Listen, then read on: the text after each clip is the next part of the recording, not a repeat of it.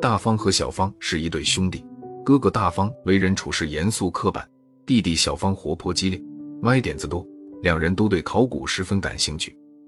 这天，兄弟俩在网上看到一个帖子，里面提到一处偏远村庄有一个奇怪的名字，叫不过百，意思是村子自建成至今，村中人口一直都是九十九人，从未变过。不过，由于村子的地理位置相当偏僻。尽管消息在网上传开了，但游客一直不多。兄弟俩顿时都来了兴致，两人一拍即合，打算立刻动身前去那个村子一探究竟。抵达村子时正值午饭时分，整个村子却显得有些空旷，没什么烟火气。小芳忍不住嘀咕了一句：“这村子怎么死气沉沉的？”小伙子说的对，身后突然传来一个低沉的男声：“这村子中了诅咒。”所以死气沉沉的，兄弟俩吓了一跳，回头一看，一个中年男人不知从什么地方冒了出来，正饶有兴趣地打量着二人。我姓赵，是这里的村主任。原来这儿叫赵家村，后来诅咒的事被外边传开了，这才被起了个不过百的名儿。你们是看了网上的介绍来旅游的？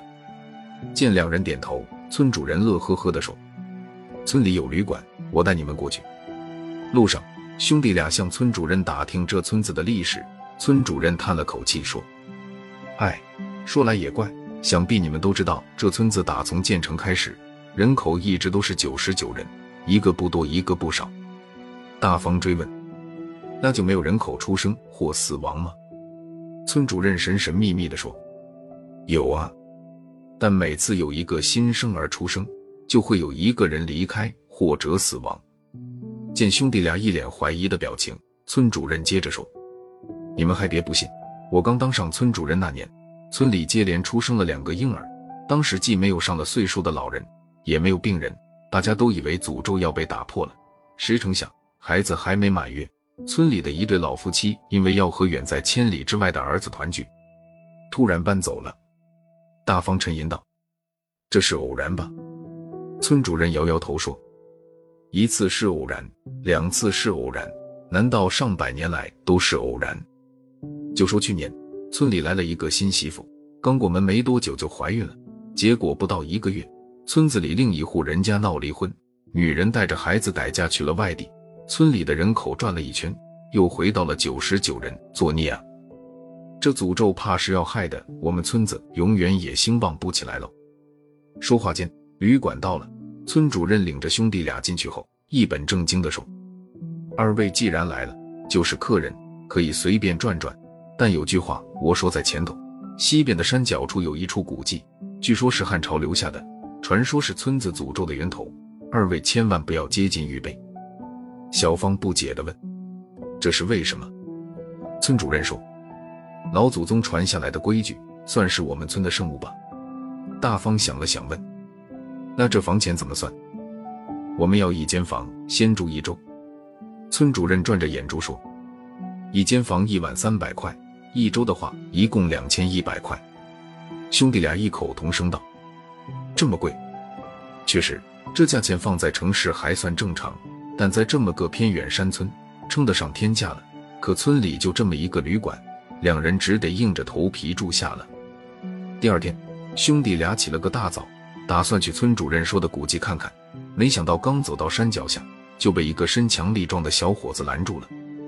大方一板一眼的争辩道：“我就进去瞧一眼，不会破坏玉碑的。”对方却说：“不行，村里的规矩不能破坏。”小芳赶紧上前打圆场：“大早上的别伤了火气，他呀就是对这些玩意儿感兴趣。这样吧，让他走近点，隔着栏杆看。”行不？睡着，小芳往对方手里塞了几百块钱，对方果然犹豫了。小芳趁热打铁，冲大方一挥手：“还不快去！”大方抬脚就朝玉杯走去。过了一会儿，小芳装作不耐烦地说：“有什么可看的？看那么久，我去催催他。”见对方并未阻拦，小芳赶紧进去了。走近一看，只见大方正趴在地上研究玉杯呢。小芳刚想凑近看，却被大方一把拽住了。只听大方压低声音说：“回去再说。”就这样，兄弟俩很快回到了旅馆。大方这才一脸严肃地说：“那个玉杯是假的。”小芳难以置信：“就这么个小破村子还能造假？不可能吧？”大方说：“那玉杯表面看起来似毫无破绽，但细看之下，我发现钙化并不均匀，分明是假的。”小芳惊讶道：“如果玉杯是假的，那就证明村主任说了谎。”大方点点头道：“八九不离十。”但他这么做的目的是什么呢？就在这时，小芳透过窗户看见村主任远远的领了几个人过来，看起来好像是游客。他一拍脑袋，神秘的一笑说：“我知道了，我们明天先回去。”大方有些吃惊，但他知道弟弟一向鬼点子多，也就依着他。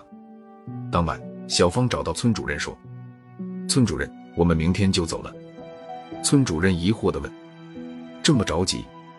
觉得村子不好，小芳笑着说：“这里风景环境都很好，只不过单位有急事，这里网络不发达，不方便弄。”说着，他话锋一转：“不过您这也算是个网红村了，连 WiFi 都没有，实在太说不过去了。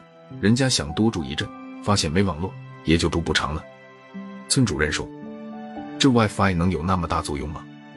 到这儿来的游客，不就为了看山山水水吗？”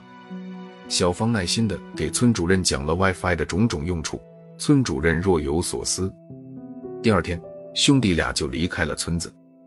一个月后，兄弟俩再次来到了村里。村主任一见两人，喜出望外道：“哎呀，什么风把二位又吹来了？上回多亏二位的建议，我找人装了 WiFi，现在好多游客都愿意在我们这儿住上十天半月呢。”小芳笑笑说：“我们这回也要多住几天。”麻烦您带我们过去吧。等两人安顿下来，小芳迅速掏出笔记本电脑，连好网络。大方不放心地问：“你行不行啊？”小芳翻了个白眼：“哥，你就放心吧。”等到傍晚时分，兄弟俩叫了一桌好酒好菜到房里，并邀请村主任入席。酒过三巡，小芳拿起酒杯说：“村主任，恭喜啊！”村主任大着舌头问。恭恭喜什么？小芳冷冷地说：“恭喜村子的诅咒被打破了。”村主任一个机灵，酒醒了一半。你说什么呢？小芳指指电脑说：“您动作倒是挺快，这么快就给村子安上 WiFi 了。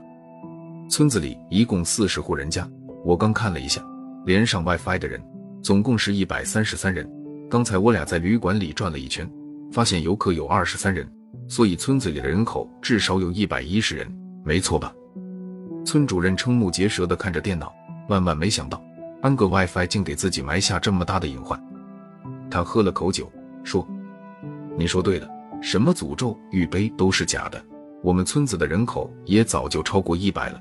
之前给你们讲的故事是我编的。”小芳微微一笑说：“我之前劝你安上 WiFi，并不仅仅是为了揭穿你，更重要的是。”你不是想把村子变成网红村，以此赚钱吗？我帮你一把。